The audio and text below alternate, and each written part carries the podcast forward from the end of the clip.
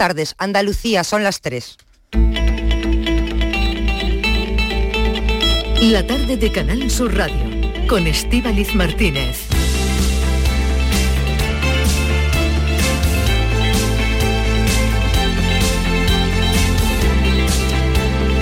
Es viernes 12 de mayo y aquí arranca este viaje que va a durar tres horas y al que le invitamos a todos nos acompañen.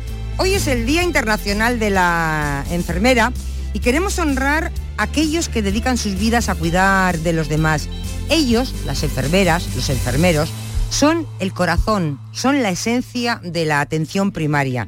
En este día queremos pensar en ellos, dedicarles nuestro cariño, nuestro tiempo y sobre todo darles las gracias por todo lo que hacen.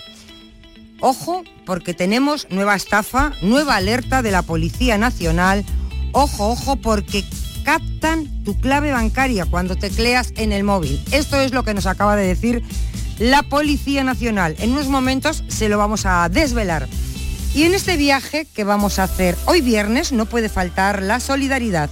Escucharemos una sevillana rociera, pero no es una sevillana en cualquiera, es una sevillana muy especial que ha hecho un cantador de Almonte que quiere ayudar a una niña con una enfermedad rara. Es una niña que tiene una enfermedad que es la única en Andalucía que la padece y en España hay 14 casos.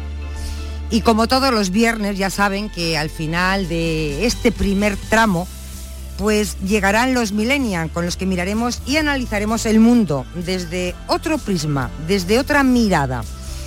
Y sin darnos cuenta, ya entraremos en la segunda hora. Arranca este viaje, arranca este tren que lo hará con uno de los espacios más divertidos y esperados que cada día nos acerca Francis Gómez. Les hablo de la paranoia.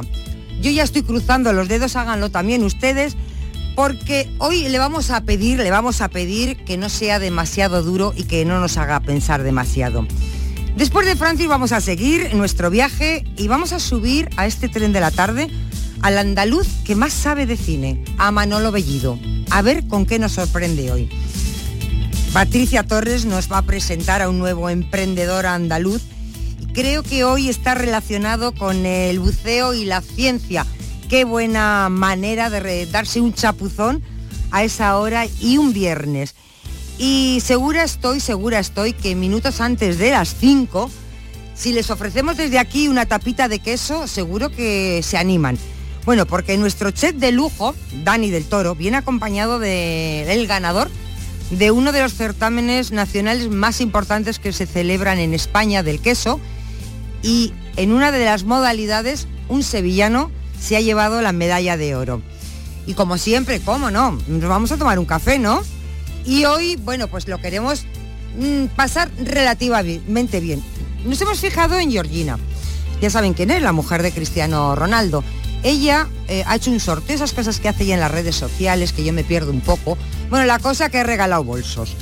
Y las afortunadas, pues han tenido la buena idea, yo creo que hubiera hecho lo mismo, de colgarlos en las páginas estas que se vende todo de segunda mano y sacarse un dinerito.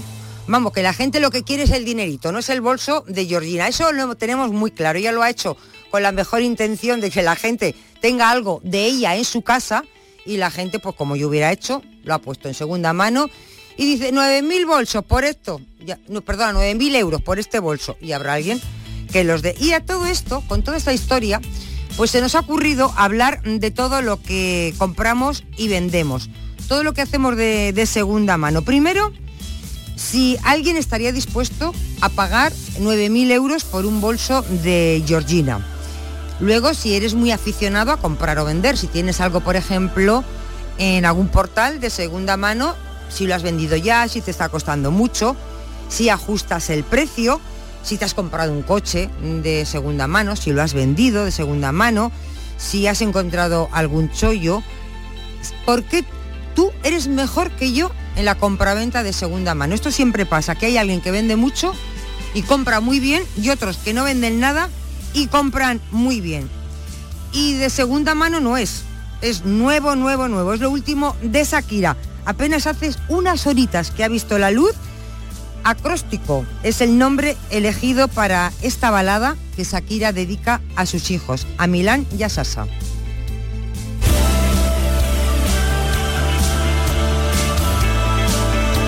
Escuchas la tarde de Canal Sur Radio con Estíbaliz Martínez. Enseñaste que el amor no es una estafa y que cuando es real no se acaba. Intenté que no me veas llorar, que no veas mi fragilidad. Pero las cosas no son siempre como las soñamos. A veces corremos pero no llegamos. Nunca dudes que aquí voy a estar. Háblame que te voy a escuchar. Y aunque la vida me tratara así, voy a ser fuerte solo para ti. Lo único que quiero es tu felicidad y estar contigo. Una sonrisa tuya es mi debilidad. Quererte sirve de anestesia el dolor. Hace que me sienta mejor. Para lo que necesites estoy. Viniste a completar lo que soy. Se nos rompió solo un plato, no toda la vajilla. Y aunque no sé poner la otra mejilla, aprender a perdonar este sabios. Que solo te salga amor de esos labios. Si las cosas se dañan, no se botan, se reparan. Los problemas se afrontan y se encaran. Hay que reírse de la vida. A pesar de que duelan las heridas, se ha de entregar entero el corazón, aunque le hagan daño sin razón. Acróstico, el tema que Shakira dedica a sus hijos, parece que ha pasado página ya de Piqué. Esta es, una, es como una carta de amor que ella hace a sus hijos, que les dice, lo único que quiero es tu felicidad y estar contigo. En este tema, Shakira habla de la necesidad de saber perdonar, de enfrentar de la mejor forma los obstáculos que presenta la vida. La verdad que es una canción que está cargada de enseñanzas para sus hijos, expresa su amor como madre, recopila varias enseñanzas para los pequeños, por ejemplo, en un ejemplo, y ya con eso termino, habla de la necesidad de saber perdonar y enfrentar de la mejor forma todos los obstáculos. Eso incide mucho en ello. Es un tema bonito y sobre todo yo les aconsejo si pueden que vean el vídeo que acompaña a la canción porque es un vídeo animado. En esta ocasión no sale en ella, en esta de los protagonistas es una mamá pájaro y sus polluelos. Algo muy tierno. Y con Shakira damos paso a la actualidad. Escuchas la tarde de Canal Sur Radio con Estíbaliz Martínez.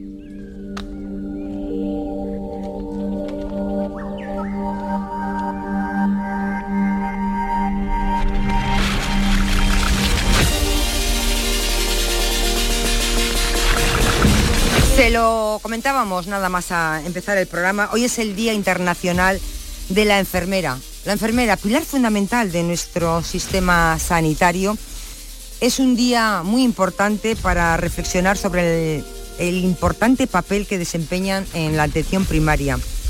Son fundamentales los profesionales de la enfermería para garantizar el acceso a la atención médica, son pilares en la prevención, en el diagnóstico, en fin, en un montón de, de cosas que sería interminable, ¿no? Y por eso hoy queremos darles las gracias por todo lo que nos hacen y por toda su, su entrega. Y yo a Patricia Torres, buenas tardes, mesa de redacción. Buenas tardes, Tivali, ¿qué tal? Yo te digo enfermera y a ti qué te viene a la cabeza. Mira, a mí me viene la palabra cuidado, curación, acompañamiento y también luz en los momentos eh, más oscuros de la vida hoy, 12 de mayo, una fecha en la que se ensalza el papel de las enfermeras y se reivindican mejoras a nivel global para todos los profesionales que se dedican a la enfermería, la mayoría mujeres. Desde la pandemia, la labor de todos los trabajadores del ámbito de la salud se vio reconocida por toda la sociedad a nivel mundial, pero todavía queda conseguir mejoras en los contratos y los salarios de todas las personas que se dedican al ámbito de la medicina, en concreto al de la enfermería. El Consejo Internacional de Enfermería estableció como lema de este 12 de mayo nuestras enfermeras, nuestro futuro, para abordar los retos futuros de la salud global y emprender acciones fundamentadas en todo lo aprendido en la pandemia. A lo largo de estos difíciles años, Estival y las enfermeras y enfermeros han demostrado su compromiso, valentía y resiliencia frente a los desafíos, salvando vidas y brindando apoyo emocional a quienes lo necesitan. Vamos a saludar a Héctor eh, Castiñeira, es enfermero, y detrás de, Héctor hay eh, más de una década de enfermera saturada, le suena, ¿verdad? Claro que sí, cómo no. Porque se ha convertido en una de las voces mm, más eh, influyentes de la enfermería en España. Héctor Castiñeira, buenas tardes. Hola Estivaliz, buenas tardes. Muchas gracias por, por, invitarme a tu programa. ¿Cómo no? Faltaría más. Oye, ¿cómo estás celebrando hoy este día tan importante? Bueno, pues mira, justo hoy además estoy muy cerquita porque estoy en Sevilla. Me, he venido desde el norte, yo soy gallego y me he venido a Sevilla porque en el Colegio de Enfermería de Sevilla han celebrado el, Día de la Enfermera, nuestro día, y han organizado una serie de actos para, bueno, pues para que los enfermeros y enfermeras podamos celebrarlo y, me han confiado en mí para que dé una conferencia pues con un poquito de motivación, ¿no? que a veces nos hace falta para, para creernos un poquito lo que decíais al principio, todo eso, lo esenciales que somos y todo lo que hacemos. ¿Y qué has dicho tu conferencia? ¿Qué nos has pues contado a los eh, andaluces? Pues mira, he hecho hincapié sobre todo en, que lo que nosotros hacemos al final cambia vidas y, cambia vidas y eso lo cambia todo realmente, ¿no? Nosotros somos indispensables en el sistema sanitario, somos muchas veces, como decías, la puerta de entrada. La persona cuando va al centro de salud confía en nosotros, confía en nuestro criterio y confía en lo que nosotros le recomendamos. Entonces, en el hospital exactamente igual, cuando uno está ingresado, ese momento en el que, bueno, pues que es de noche, que está un poco nervioso, preocupado por la cirugía a la que le van a someter, quien está ahí al otro lado siempre es una enfermera que lo apoya y que lo orienta y que le da consejo o que le pone el calmante, ¿no? También. Incluso durante la pandemia, pues también fuimos esenciales, no solo haciendo test, sino también vacunando en aquellas campañas de vacunación masiva que todos recordamos. Entonces al final estamos ahí cuidándote toda la vida, cuidando toda la vida, cuidando durante desde que uno nace hasta que hasta que fallece, cuidándolo en todas las etapas de la vida y eso es un poco lo que he querido poner en valor hoy y recordar a las enfermeras andaluzas, que somos esenciales y que lo que hacemos cambia vidas. Estuvisteis, hablabas de la pandemia, estabais en primera línea la pandemia, eh, cuántos aplausos, cuánto amor, cuánta, cuánta entrega. Mm, yo creo que, que os hacíamos llegar, ¿no? que os manifestábamos, y de todo aquello que ha quedado. Pues de todo aquello no ha quedado prácticamente nada. sí que es cierto que es, un poco duro, pero es la verdad. Sí que es cierto que aquellos aplausos a las 8 que todos recordamos nos daban la energía que necesitábamos, eran esa gasolina que nos hacía seguir adelante y ese reconocimiento nos llenaba de orgullo y nos hacía seguir adelante y seguir poniéndonos los, los EPIs, aquellos famosos EPIs. Pero sí que es cierto que mm, tenemos la sensación muchas veces los enfermeros y enfermeras que no se ha aprendido lo suficiente, que no se ha invertido en fortalecer el sistema de salud por si el día de mañana llega otra pandemia o cualquier otro problema de salud, estar, tener un sistema fortalecido, porque al final siempre recurrimos a él cuando las cosas van mal, cuando tenemos un problema de salud y nosotros lo que queremos es que el sistema esté fortalecido para poder atender a todos los pacientes cuanto antes, que reducir al mínimo las listas de espera y que haya el suficiente número de personal para poder atender a todos. Eh, bueno, sabes que de acuerdo al barómetro, al barómetro del CIS, eh, resulta que las enfermeras sois el, y el enfermero sois el colectivo mejor valorado de, la sociedad. Esto, em, bueno, es un orgullo y no sé si también ese cariño y esa valoración os llega.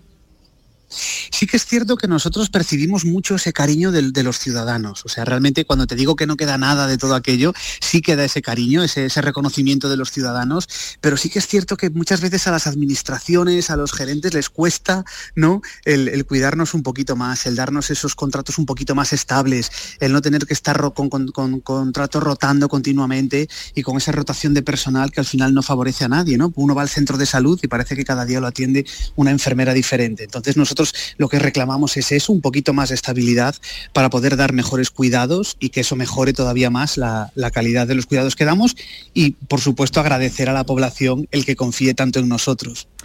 Esta pregunta, bueno, no tiene nada de original, pero a mí me gusta repetirla y hacerla siempre porque me gustan mucho las respuestas. Las respuestas me encantan, ¿no? ¿Qué es lo más gratificante de tu profesión?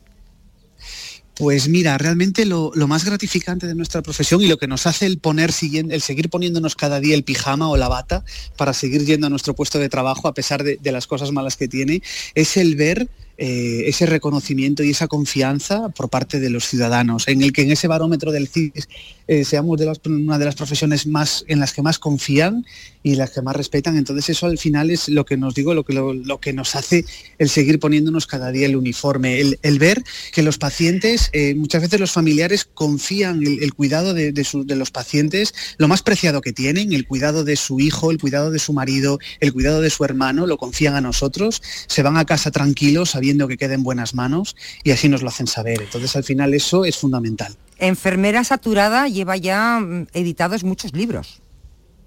Pues sí, nueve ya. El, próximo verá la luz el 1 de junio. El próximo 1 de junio. ¿Y de qué tenemos luego puedes avanzar? Estamos pues ya, nos quedan 15 días. queda ya nada, el título será La sonda del viento y mm, siempre haciendo títulos, alusiones a títulos conocidos, en este caso La sombra del viento. Y sí que vuelve al humor, Enfermera Saturada vuelve al humor, los dos últimos libros fueron íntegramente de la pandemia, de lo que estábamos viviendo y ahora ya por fin la pandemia la hemos olvidado un poquito, ha quedado un poquito atrás y, la verdad es que había falta volver al humor, necesitamos todos volver a reírnos y volver a contar esas anécdotas de hospital que tan buenos ratos nos hacen pasar. Y la enfermería sigue siendo una profesión fundamentalmente de mujeres. Eh, en este caso estamos hablando con un, con un enfermero, ¿no? Pero mayoritariamente es de mujeres. ¿Estáis notando que, los hombres cada vez se están animando más? Yo sí que conozco a chavales jovencitos que están optando por, por enfermería, todavía están estudiando, pero ¿estáis notando en los centros que cada vez también se está igualando más? Sigue costando, sigue costando que los hombres eh, pues se decidan a escoger una profesión dedicada al cuidado. No sé por qué, sigue siendo una profesión aplastantemente femenina. Piensa que en España somos algo más de 300.000 enfermeros y enfermeras, pero casi el 90% son mujeres. Entonces, pensar en enfermería es pensar en una mujer por, por eso, por, pura estadística. Y sí que es cierto que poquito a poco va cambiando, poquito a poco se van animando más los hombres, pero todavía va costando. A ver si poco a poco se, se van animando más. Héctor, tengo conmigo a una compañera de redacción, a Patricia Torres, que quería también hacerte alguna pregunta. Sí, hola Héctor, buenas tardes. Yo te quería preguntar por la enfermería rural, porque en aquella situación en la que, en la que existe una ausencia de, médicos, como sucede en algunas zonas rurales, las enfermeras y, los enfermeros son los que toman la iniciativa para tratar a, los, pacientes y, y atenderlos. Y la enfermería rural es una especialidad que está en desarrollo y que todavía no es muy conocida en España, ¿no? No, no es muy conocida, pero es fundamental, sobre todo como dices en sitios en los que pues esa ayuda médica no está tan cercana o una ambulancia pues tarda en llegar o no hay médico porque en ese centro no hay médico, pero sí hay un enfermero y un enfermero que tiene que tomar decisiones que normalmente pues no tenemos que tomar. Aunque sí es cierto que los enfermeros y enfermeras somos los que hacemos el triaje en la puerta de urgencias. Cuando uno llega a urgencias, quien lo ve y quien lo valora y quien decide la gravedad o no de lo que tiene es un enfermero. Entonces, eso en el centro de salud rural lo podemos hacer nosotros perfectamente, el valorar la gravedad de la persona que llega y en función de ello, pues tomar decisiones y activar una ambulancia o no, o esperar para que lo atienda un, médico o no. Entonces sí que es, em, es, fundamental porque por desgracia cada vez tenemos más España vaciada, eso que se conoce como España vaciada. Yo que soy de Lugo la conozco, la conozco bien también, es España vaciada. Y, la verdad es que en esos entornos rurales la atención y el trato con el paciente es muy diferente a lo que estamos acostumbrados en las grandes ciudades, pero es fundamental porque todavía se confía más en ese profesional de la salud que es el que, el que nos va a atender y el que nos va a valorar. Y también te quería preguntar por esas jornadas que se ha celebrado en, Sevilla, que tú no adelantabas. Eh, habéis hablado también de la comunicación enfermera 2.0 y, de las claves para, para una comunicación eficaz en el entorno sanitario y en los medios de comunicación. Sí, porque creo, creo que es, fundamental que los enfermeros y enfermeras pues nos, formemos en esas habilidades comunicativas y que las mejoremos. Muchas veces cometemos, por ejemplo, el error de que un paciente pues entra a la consulta y nosotros estamos mirando el su historial en el ordenador y parece que no le estamos haciendo, prestando mucha atención, ¿no? porque estamos más pendientes del ordenador que, del propio paciente y así nos lo transmiten mm. los pacientes. Incluso mejorar esa comunicación para que la información que les damos llegue perfectamente. A veces es bastante habitual habitual, por desgracia, pues que a lo mejor pues pasa el médico, habla con su terminología médica y no acabamos de entender bien qué es lo que pasa con nuestra salud y al final pues muchas veces el paciente recurre a nosotros, oye, ¿qué, me ha dicho el médico? ¿no? Que, no, que no lo he entendido muy bien. Entonces creo que tenemos que mejorar esa comunicación para, para hacernos entender mejor y para que los cuidados también mejoren. Muy bien, Héctor. Eh, Castiñeira, muchísimas gracias. Espero que estés mm, bien en Sevilla. No sé si te vas a ir hoy, vas a estar unos días, vas a aprovechar eh, no sé, para el fin de semana, para estar aquí. Nada, ¿no? Nada, toca volver, que hay turno en el hospital, así que toca, toca volver, no, no queda otra, pero la verdad es que me han tratado de maravilla y siempre es un gusto pues venir a Andalucía por, para conocer a las enfermeras andaluzas, que la verdad es que hacen un gran trabajo todos los días en los hospitales y en los centros de salud. Pues nada, gracias por querer compartir este Día Internacional de la Enfermera con nosotros, con, con los andaluces. Que tengas un feliz regreso y, nada, y daros las gracias por todo lo que hacéis por nosotros. Cuidaros mucho, un besito. Gracias a vosotros por el interés y por hablar de enfermeras en la radio. Muchas gracias.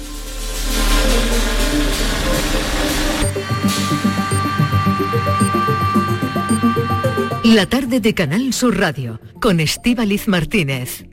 Desde los orígenes de la vida, el aceite de oliva ha sido uno de los elementos que ha unido civilizaciones, ha recorrido continentes, ha servido para curar, para conservar, para vivir. Árbol mitológico, el olivo, que ofrece el elixir de los dioses. Expoliva, contenemos la historia. Expoliva 2023, del 10 al 13 de mayo en Jaén. Ricos, ahí están. Ricos en desayunos largos, en comidas que se juntan con la cena Ricos en abrazos y en buenos momentos. Ricos riquísimos en paz mental, en tranquilidad, en silencio. Ricos en vida. Cada viernes puedes ganar hasta 6 millones de euros con el cuponazo de la 11.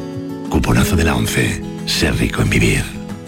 A todos los que jugáis a la 11, bien jugado. Juega responsablemente y solo si eres mayor de edad. Toda Andalucía y toda tu radio van contigo, cuando quieras y donde quieras. Porque la app de Canal Sur Radio tiene todas nuestras cadenas, con todos los programas que te gustan, las emisiones en directo y tus podcasts. En casa, en el trabajo, haciendo deporte, de compras, paseando, descárgatela. Tienes todo Canal Sur Radio, Radio Andalucía Información, Canal Fiesta, flamencoradio.com y Canal Sur Radio Música para ti. Toda Andalucía y toda tu radio van contigo. Más Andalucía. Más Canal Sur Radio.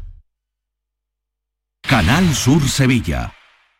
¿Buscas un espacio diferente para celebrar tus eventos? Nuestros barcos son el lugar de celebración ideal para bodas, cumpleaños y reuniones familiares. Sorprende a tus invitados con una experiencia inolvidable con Cruceros Torre del Oro. Más información en el 954-561-692 o en crucerosensevilla.com.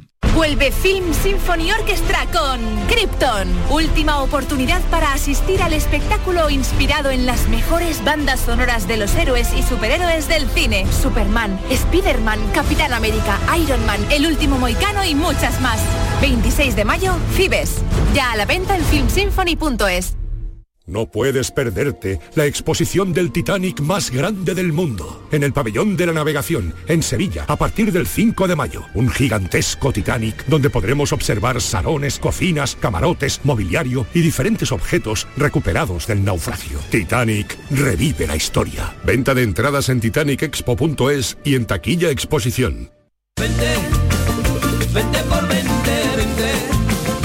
Somos Sandy Lucas y te presentamos la fibra de Adamo, fibra y móvil 12 gigas por solo 20 euros. No te lo pienses, precio para siempre. Adamo, 20 por 20. Llama gratis al 1600 o entra en adamo.es. Tu fibra está aquí. Este lunes, a partir de la una de la tarde, llega el análisis de la actualidad en la jugada de Sevilla de Canal Sur Radio. En directo desde el restaurante Nao, cocina de vanguardia en las setas de la Encarnación y terraza en la azotea. Restaurante Nao, en la Plaza de la Encarnación número 5. Vistas espectaculares. Escuchas la tarde de Canal Sur Radio con Estíbaliz Martínez.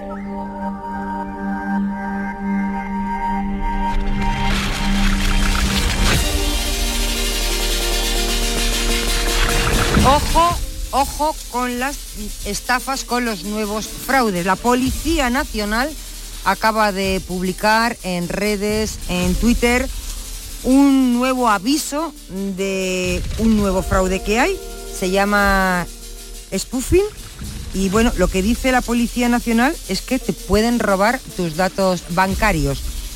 Que en las últimas semanas se ha producido un incremento de este tipo de fraude y Patricia Torres nos va a adelantar algo más. ¿Qué sabemos, Patricia? Sí, mira, hasta ahora, Estivali, muchos usuarios conocen los peligros del phishing, que es una táctica con la que los delincuentes consiguen robar los datos de las víctimas para tener acceso a información privada, tarjetas de crédito y otros aspectos interesantes para los criminales. Sin embargo, en las últimas semanas se ha vivido un incremento del spoofing, que es una nueva modalidad de estafa que centra sus esfuerzos en robar información a través de una llamada telefónica. ¿En qué consiste? Pues es una técnica en la que los ciberestafadores se hacen pasar por un remitente de confianza para acceder a datos de sus víctimas.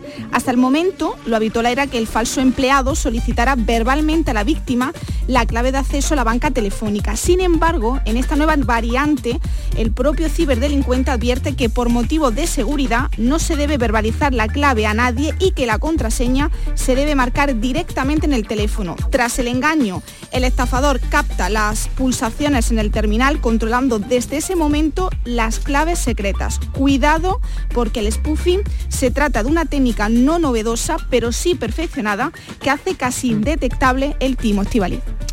Qué miedo me está entrando por el cuerpo. Vamos a consultar a Vicente Montiel, ya saben, es nuestro experto en redes sociales, al que siempre recurrimos cuando tenemos dudas y queremos que nos lo dejen bien claro. Vicente Montiel, buenas tardes. Muy buenas tardes, Estivaliz y Patricia. bueno, yo no sé si esto tiene que ver algo con lo que esta mañana estabas ah, eh, comentando, estaba dando una charla sobre también los riesgos que hay de los de los mensajes, de los emails que puedes abrir y ya, ya te, date por, por muerta, porque te quitan todo. Ya nos van a quitar hasta la sangre. Pueden hacerlo. Otra cosa es, que, lo logren o que sea fácil. ¿Qué es esto? ¿Qué, es esto? Eh, El spoofing. Esto, eh, Verás, eh, al final se trata de engañar a la gente ganándose su confianza. Ah, una de las formas de hacerlo es efectivamente con un email, que no es spoofing, eh, te mandan un email que parece que te lo envía tu banco y eh, te dicen, oye, mira, tenemos que verificar porque ha habido un ataque y vamos a, tu cuenta se puede ver afectada, por favor, identifícate de nuevo. Realmente lo que están haciendo es que lo hacen tan bien que parece un email tan bueno que eh, tú confías en él y claro, ahí estás perdido en el momento en que tú haces una acción. Normalmente esta, este tipo de, fraudes necesitan la colaboración necesaria del usuario, usuario eh, que, se deja simplemente o bueno, es engañado porque confía en, quien tiene el otro lado, ¿no? En el esquema del spoofing, eh, la diferencia está en que ellos te llaman a ti, igual que cuando te envían un email, te llaman a ti eh, y se ganan tu confianza porque el número que te aparece en el visor eh, es un número identificado como confiable, es decir, como tú recibes una llamada y no voy a decir ningún nombre, pero te sale un identificador.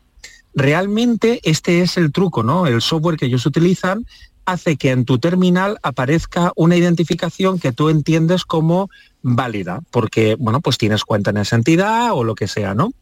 Y luego ya viene la habilidad de la persona que te acaba convenciendo de que colabores.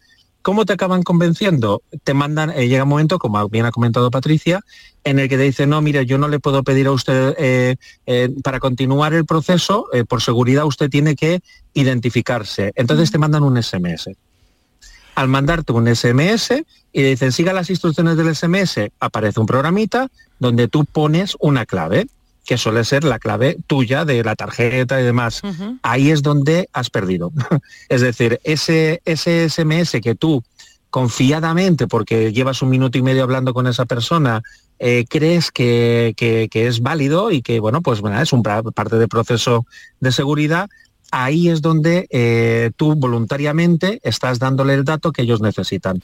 Eh, la conversación se va a acabar muy rápido porque ya no quieren seguir contigo al teléfono. Hmm. Y esta es la variación, es decir, primero te hacen confiar porque el número de teléfono o la identificación que te entra, tú crees en ella, Y segundo, mm, quien te convence hace que colabores dando tú el dato sin quererlo, tecleándolo en tu propio terminal, claro.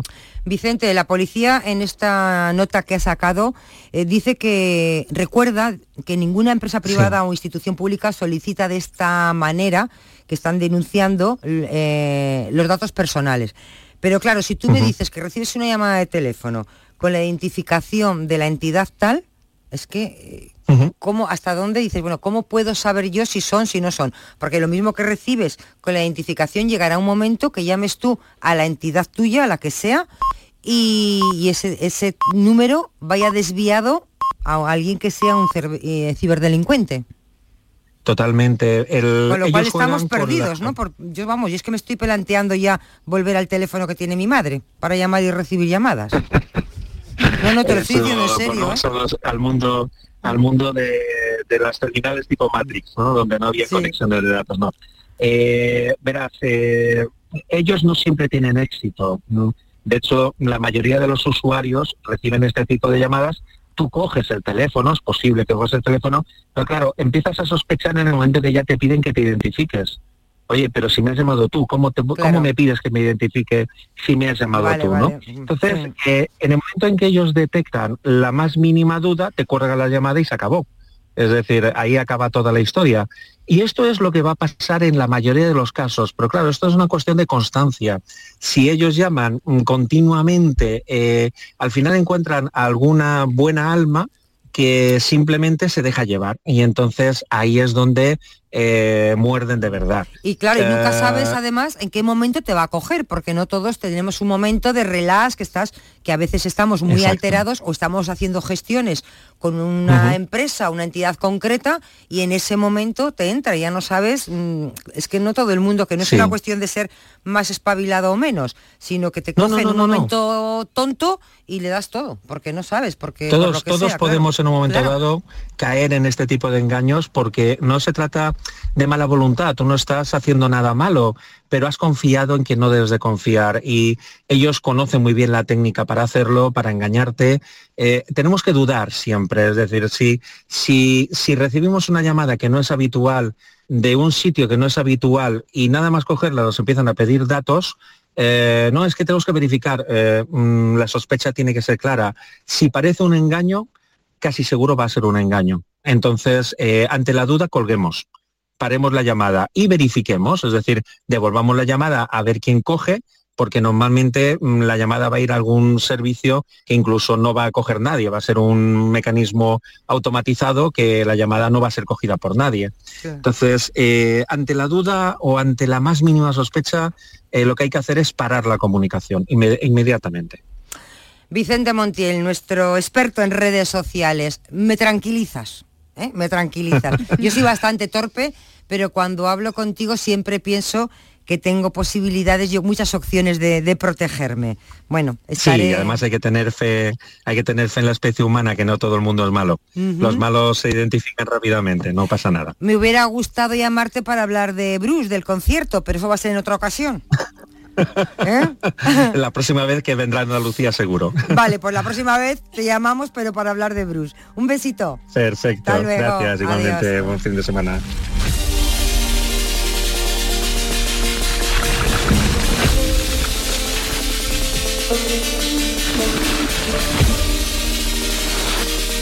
La tarde de Canal Sur Radio con Estíbaliz Martínez.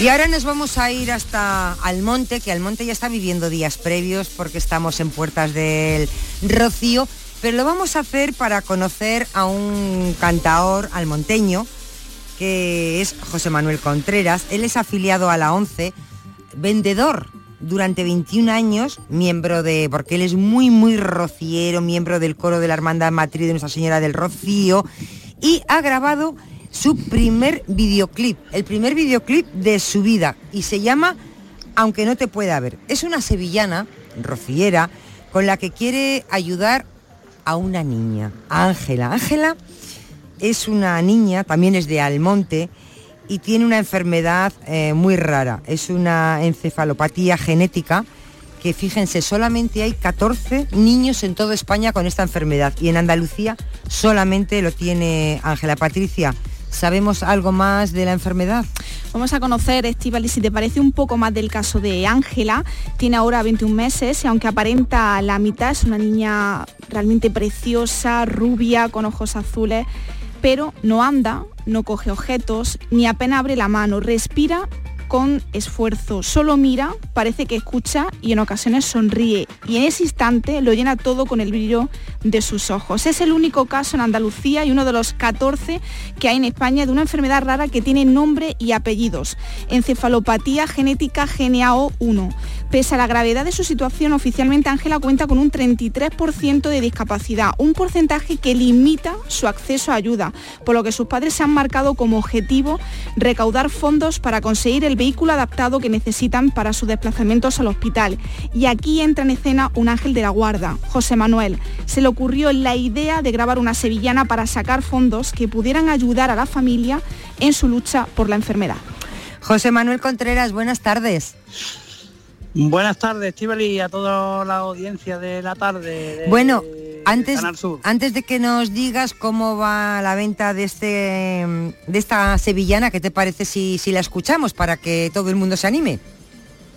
Bueno, bueno, yo por mí encantado, ¿eh? Pues aunque no te vea. Ay, José, mi José, siempre buscando luces, colores y siluetas. Tú que tienes el dibujo de una cara en cada voz Que a cada tropiezo haces una mueca en el mapa de no caer.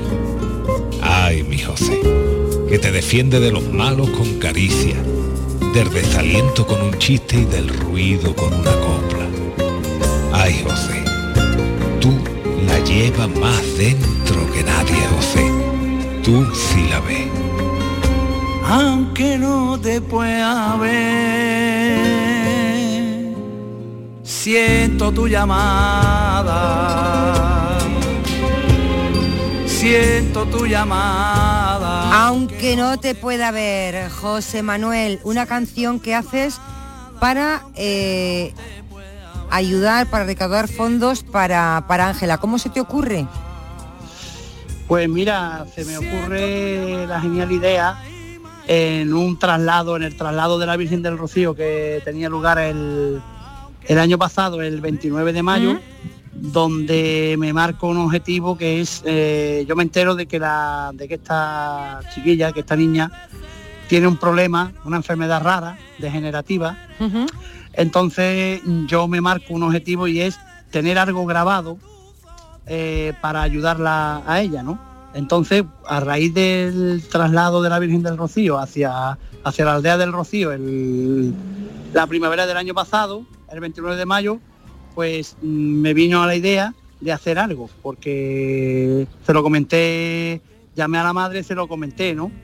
Lo quise llevar un poquito al principio en, el anonimato, como digo yo, pero al final, pues mm, me marqué el objetivo y, digo, qué mejor que, que para esta causa, ¿no? Claro. ¿Cuánto dinero hay que recaudar?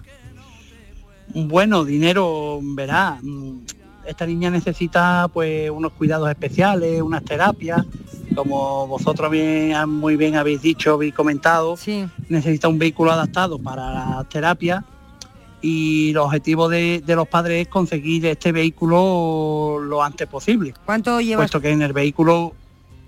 Sí, perdona, que te quería preguntar cuántos, cuántos discos, cuántos habías vendido ya. Pues alrededor de unas 500 copias. Ah, muy bien. Tú sabes que 500 copias que el mundo de la son, son a 5 euros, mm. el mundo de la mm, de la música está mm, el mundo de la venta de CD está un poquito complicado con esto de YouTube y todas estas cosas y verdad, está teniendo muy buena aceptación. Bueno, vamos. El, videoclip. Ah, qué bien, qué bien. Hay que, hay que ser solidario. Vamos a hablar con Pepa García, que es la mamá de Ángela. Vamos a ver cómo está Ángela. Pepa, buenas tardes. Hola, buenas tardes. ¿Qué tal está? ¿Qué, ¿Cómo está Ángela? Pues mira, Ángela está ahora mismo, hemos empezado otra vez con la crisis, con el tema este de, del cambio de temperatura de frío a calor, lo pasa fatal. Así que otra vez está ella con la crisis epiléptica, pero parece ser que está teniendo una por semana. De momento eh, estamos ahí en esa, en esa línea. Esperemos que quede ahí que no vaya teniendo más, porque últimamente ha estado teniendo hasta 25 crisis epilépticas Oh. Ángela, eh, Pepa, eh, Ángela es una niña preciosa, es una niña rubia con unos ojos azules llenos de vida. Necesitas, ahora mismo lo primero, lo que más prisa te corre es un vehículo adaptado, ¿no? Eso es lo, lo Lo primero, principal, la ahora primera mismo. base principal por el, por el bienestar Bien. de ella. ¿Y cuánto cuesta un vehículo adaptado de esos? Oh, pues el último que yo he preguntado, 70.000 euros. ¿Qué dices? ¿70.000 euros? Pues Sí, claro, porque... Pero sin adaptar, ¿eh? Sin adaptar. Ya, porque José Manuel, Pero el hombre, está vendiendo discos, ha vendido ya 500 a 5 euros, pero todavía queda mucho. Claro, claro que queda. Desgraciadamente, claro que queda.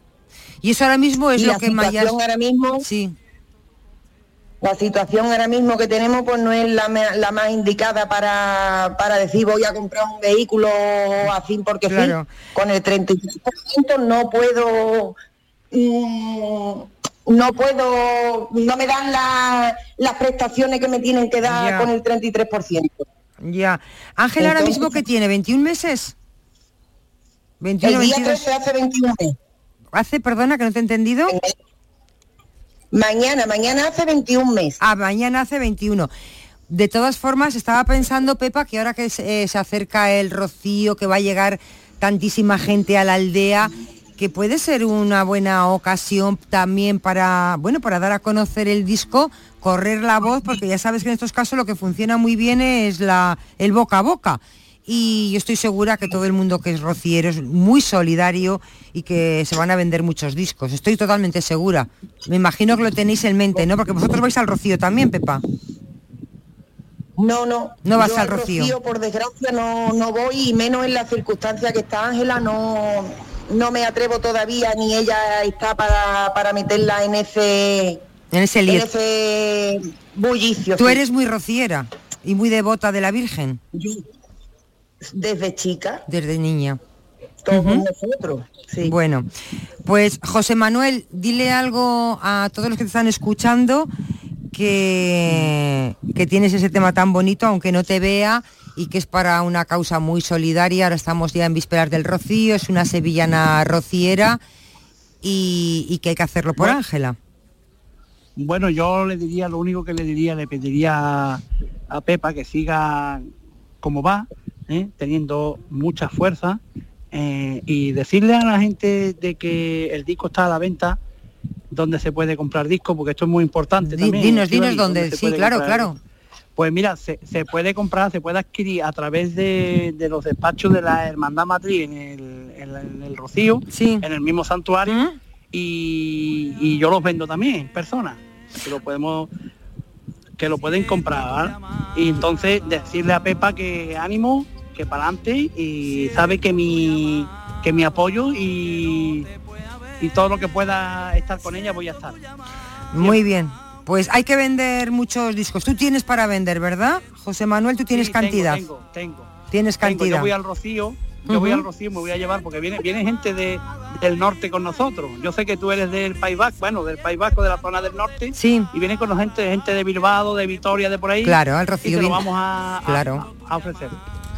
Pero es que al Rocío viene gente de todo el mundo.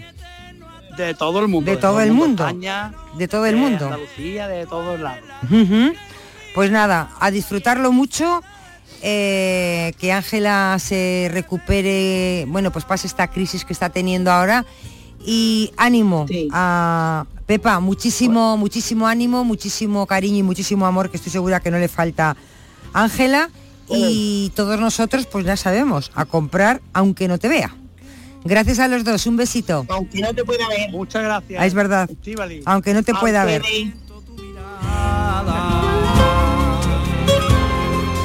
Siento tu mirada aunque no te pueda ver. Siento tu mirada aunque no te pueda ver.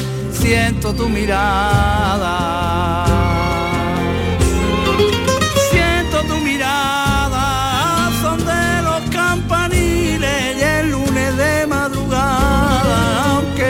No pueda ver. siento tu mirada.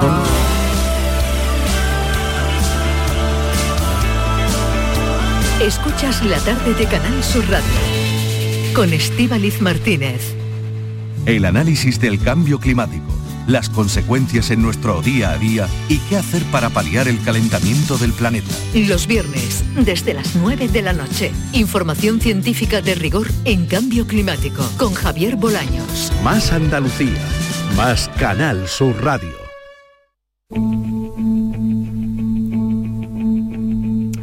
Vamos con la foto del día. Buenas tardes, Francis y Estivali. ¿Qué tal? Eh, como foto del día, quiero mostrar esta imagen del fotoperiodista catalán Bernat Armangué. En ella eh, podemos observar cómo algunos residentes de la ciudad de Kherson, en Ucrania, están siendo evacuados por, por algunas organizaciones locales. Eh, la fotografía vemos a dos señoras de, de avanzada edad mirar desde el interior del coche eh, con cara de angustia la cruda realidad que aún continúan sufriendo lo- los vecinos de Kherson y, en Ucrania en general. Aunque la imagen es bastante sobrecogedora y habla por sí sola, eh, posee también bastante fuerza visual. No te deja indiferente, o sea, la composición, eh, iluminación y color eh, nos lleva a una escena bastante, bastante cinematográfica, con unos contrastes cálidos y fríos que la verdad que es impresionante, la calidad técnica de la fotografía. Es una lástima que no sea una escena de una película. Eh, eh, dentro de su trabajo como fotoperiodista en la agencia AP, ha sido uno de los fotógrafos españoles premiados con el Pulitzer este año, en el 2023, por la cobertura informativa durante la guerra de Ucrania. Eh, esta fotografía ha sido una de las premiadas y por ello he querido, hacer referencia a ella y, y, por supuesto al excelente trabajo que ha realizado Armangué. Pues un abrazo fuerte y feliz viernes. La noche más hermosa y Pilar Muriel te dan respuestas a tus preguntas. Qué bien, se acerca el fin de semana y con muchísimas ganas de encontrarme contigo. Ya sabes, viernes y sábados, a partir de las 11 de la noche hasta las 3 de la madrugada, un encuentro en el que la ciencia, la historia, el misterio y el crecimiento personal eh, va a ser el leitmotiv de nuestros encuentros. Te espero, no me faltes. La noche más hermosa con Pilar Muriel. Más Andalucía. Más Canal Sur Radio. Bueno, estábamos con la foto del día, también queríamos ya de paso saludar a Pilar Muriel, pero Francis, eh, ¿de quién es la foto de hoy? Hola Estivaliz, ¿qué tal? Mira, buenas pues, tardes. hoy tenemos una incorporación nueva al programa. María Cariñanos, una Ajá, ceutí, residente en Córdoba desde hace casi dos décadas, donde estudió fotografía artística en la Escuela de Arte Mateo Inurria. Ha trabajado como fotoperiodista, realizando también infinidad de proyectos fotográficos de arquitectura, diseño, moda, retratos sociales y corporativos. Compagina simultáneamente el trabajo de fotógrafa con el de camarógrafa en proyectos audiovisuales. Pues muy bien, Francis, hasta ahora. En un ratito nos encontramos. Hasta ahora. Hasta ahora.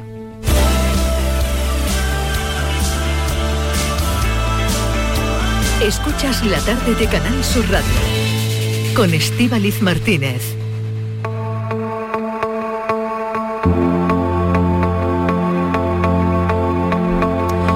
Bueno, vamos a ver ese repaso, vamos a analizar algunas de las cuestiones que, que tenemos a diario, cotidianas, importantes para, para todos nosotros, pero ver, las queremos ver eh, desde la vista, la visión, la reflexión, el análisis de los, de los millennials, nuestros jóvenes. Hoy en la mesa tenemos eh, también a Patricia Torres, que ella es una millennial, Sí, Patricia. yo sé tú- también, hoy me incorporo como millennial. Hoy la tenemos aquí permanente porque es una millennial. Y ya saludamos.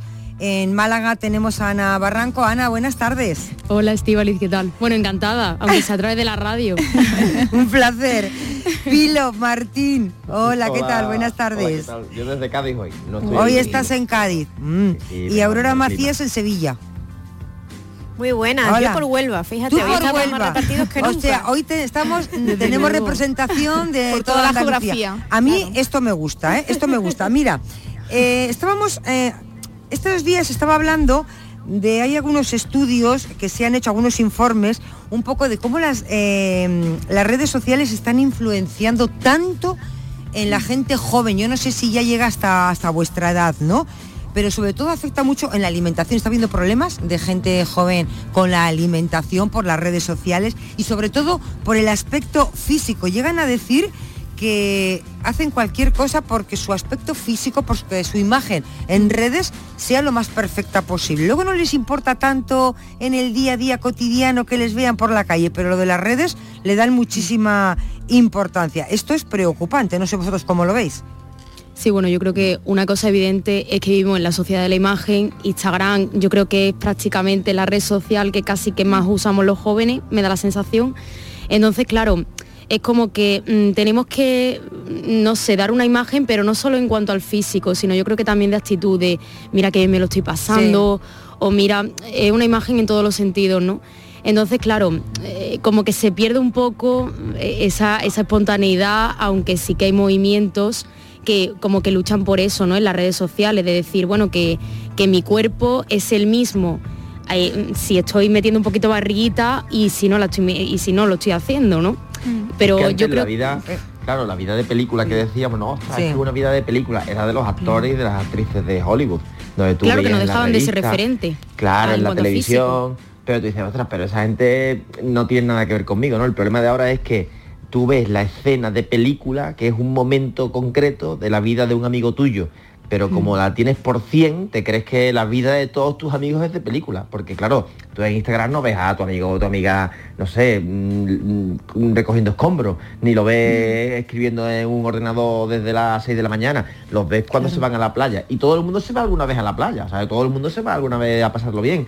Entonces, claro, te metes en Instagram y dices, coño, yo soy el único mm, pamplina que está aquí levantándose sin que está parar. Porque pierdes la concepción, claro, porque pierdes el norte, ¿no? Todo te parece maravilloso cuando en realidad son una colección de instantes muy pequeñitos que se unen, ¿no? Y que te parece que la vida de película ahora ya no es de película, ya es de los demás. Y ahí hay un problema cuando se lleva la alimentación. Uno de cada 20 jóvenes sufre todavía, un- digo todavía, ¿eh? porque es una lacra que llevamos mucho tiempo sufriendo, sufre un trastorno de alimentación, bulimia, anorexia, el, el- el que sea, ¿no? O sea, que afecta a la salud y a la vida de la gente. ¿eh? Fíjate, Estivali, que el 50% considera que tener un buen físico ayuda a ser aceptado socialmente. A mí eso me parece poco, ¿eh? O sea, yo sí, eso te, el iba, eso te iba a 100%, ¿eh? comentar, que me parece muy poco, ¿eh? Por- porque es que es obvio que tener un buen físico te ayuda, ¿no? Claro, ¿Tú pero crees que- que te ayuda a tener un buen físico? Hombre, sería A hipócrita estar, decir a que estar no, más ¿no? aceptado socialmente. Totalmente. Sí, es Totalmente. evidente. A ver. Claro, Pero no cuando debería. hablamos de un buen físico, no es. Yo creo que el informe lo que dice cuando un buen físico es como que perfecto. Yo creo que un buen físico entendemos todos algo aceptable. Sí, ¿Eh? efectivamente, y- algo agradable. Hombre, pero si eres David Beckham, te va perfecto. pero efectivamente, pero ya no hablo de. Eres, eres más aceptado, claro. Claro. Exactamente. Pues Claro, mal es vamos, que ¿no? También yo creo que no Es una pena, pero solamente eso ya es la en- realidad. Claro, ya no solamente instituto y, y en esos contextos que a lo mejor yo creo que ya estamos hablando de gente de veintitantos, treinta y tantos, que incluso te enfrentas a una entrevista de trabajo o a lo mejor estás en tu puesto de trabajo y estás escuchando que quieren contratar a alguien y, y bueno, pues tal chica, pues esta chica es muy mona, pues tal, hacen ese tipo de comentarios que yo creo que también perpetúan un poco esa idea, ¿no? Y esa sensación de mm, tengo que ser eso. Yo creo que todavía, o sea, y a mí me, me preocupa ya no solo la gente joven, quiero decir, de 18 o incluso de menos, sino yo creo que también en gente de veintitantos, treinta y tantos, yo lo escucho muchísimo entre, entre mis amigos, no sé, Pilo, Aurora, Patricia, mm, si lo notan también. Mm, Pilo, mm, adelántate, Sí, sí. adelántate, sí. Ahora yo, ahora yo comento. No, no, ya es que Aurora estaba pendiente por ahí, digo, voy a Ah. dejarla que, que si no la, la interrumpo, pero es que desde Huelva parece que llega No, más, nada, más ya- lento. Dime, dime. Llego más lento, llego más lento. No sé cómo. No, pero Estás ¿sabes qué en las pasa? Que yo, marismas por ahí, ¿no? Sí, sí, me lo está dificultando el, el paso del flamenco. Que, mm, bueno, básicamente es que yo creo que esto es una exigencia social que no tiene que ver ahora mismo con la, o sea, que ahora mismo tiene que ver o que está exponenciada por, por las redes sociales, pero que esto ha pasado de toda la vida eh, y, y- y- y con toda la gente, ¿no? Quiero decir, cuan- cuanto mejor físico tienes, evidentemente, eh, pues, pues tienes más facilidades para ciertas cosas y al final hay un juicio, eh, un primer juicio personal que tiene que ver con el aspecto y que tiene que ver con, con el físico, que eso es innegable que ocurre. Lo que pasa es lo que decíais antes, ¿no? Que, que el ideal has pasado incluso el físico, ¿no? Ya se ha llevado al personaje.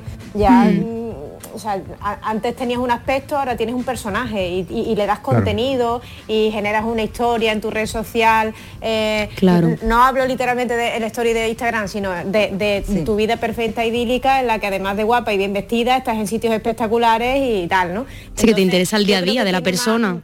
no un momento solo. Sí. Bueno, y bueno, y es que te interese, Sí. es, que, es que generas una afición respecto al estado de, de- de tu vida que yo creo que afecta más, que afecta a nivel eh, físico, Sí. claro, pero eh, efectivamente a eso iba, que creo que es más peligroso el, el daño que tiene a nivel psicológico que, que la obsesión que nos puede generar por, por tener un físico ideal. Yo de todas formas ya porque quería cambiar de tema, ¿eh? No sé si queréis seguir con este, pero tenía aquí una cosita Bueno, que ha propuesto cosita- Ana. hay Sí, dilo. Hay una cosa que quiere decir Dilo, muy, muy breve, que Sí. eso afecta cada vez más joven, a los 12 años, lo digo por las familias que nos estén escuchando. Sí. Y que hay un equilibrio muy difícil entre salud y apariencia. Lo digo porque todo el mundo tiene celulitis y esto hay que normalizarlo y no es una cuestión de salud, pero debemos cuidarnos también. O sea, lo digo porque muchas veces las reacciones son contrarias, ¿no? O sea, hay que atacar a la gordofobia, pero uno tiene que cuidarse. y tiene que intentar. Claro. Y es, es muy difícil este equilibrio, ¿eh? Y estamos dando reacciones muchas veces en Instagram de que premiamos y potenciamos situaciones que tú dices, no, no, o sea,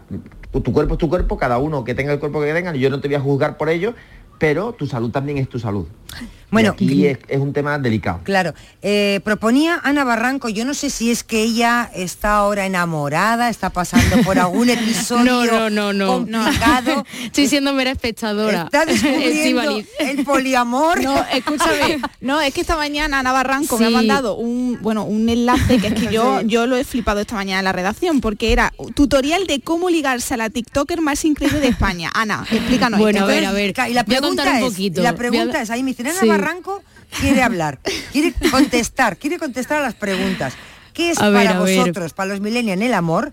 ¿Qué consideráis amor sano o amor no sano? Mira cómo se ríe Pilo. abierto un cajón, ¿Y cómo he un melón muy grande, entonces yo he pensado, digo, esta está metida en el poliamor. No, no, no, Estivali. De momento, de momento no, pero bueno, no sé. no- De momento, claro de no, me lo, no me lo planteo en un futuro cercano ni lejano tampoco, pero bueno. y, y bueno, os comento un poco el tema. Venga. Es que claro, yo me metí en Twitter esta mañana Sí. y, y estaba en tendencia, el, básicamente ponía en, en tendencia Natalia Palacio y Carlillo se llama el chico. Bueno, total, básicamente estos son una pareja de TikTokers que por lo visto empezaron a hablar por TikTok, por mensaje de TikTok, y entonces pues lo- la primera vez que se vieron físicamente fue yéndose a Nueva York los dos juntos sin conocerse, ni siquiera. Y a través de TikTok empezaron a retransmitir su viaje, entonces claro, la gente estaba súper enganchada a su historia. Lo que estábamos comentando de que te engancha un poco pues a la vida de esa persona, pues un poco esto mismo con esta pareja. Y resulta que ayer hicieron pública mm, mm, con una declaración de amor mm, absolutísima en Instagram, que están súper enamorados y que están en una relación.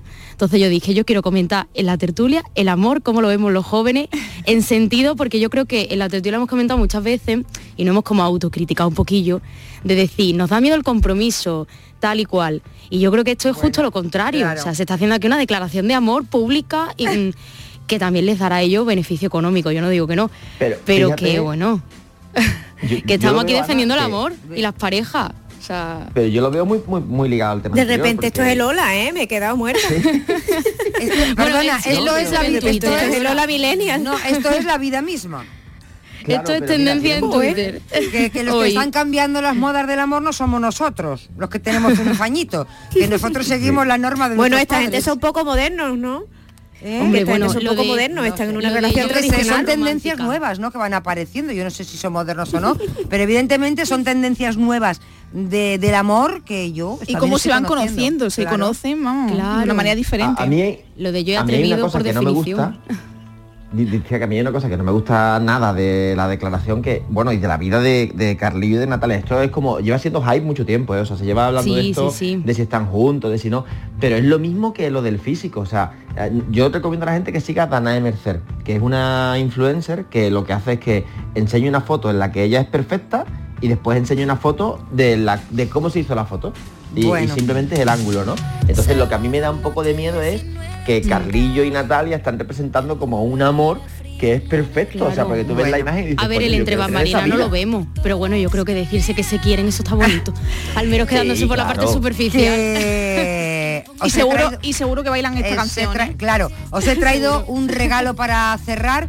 Eh, Ana Barranco, Pilo Martín, Oro Macías. Aurora, otro día hay que hablar también un poquito de Lola Millennials o Semana Millennials o como vamos a poner Lola Millennials, que también está muy bien. Cotilleos de que, sección yo la pruebo, ¿eh?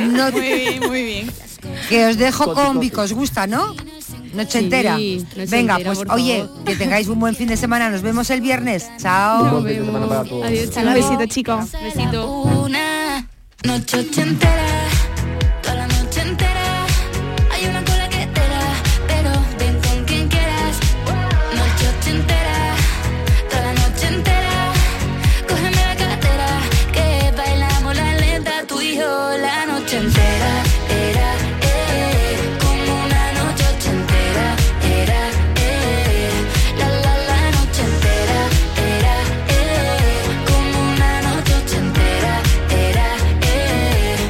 Escuchas la tarde de Canal Sur Radio con Estíbaliz Martínez.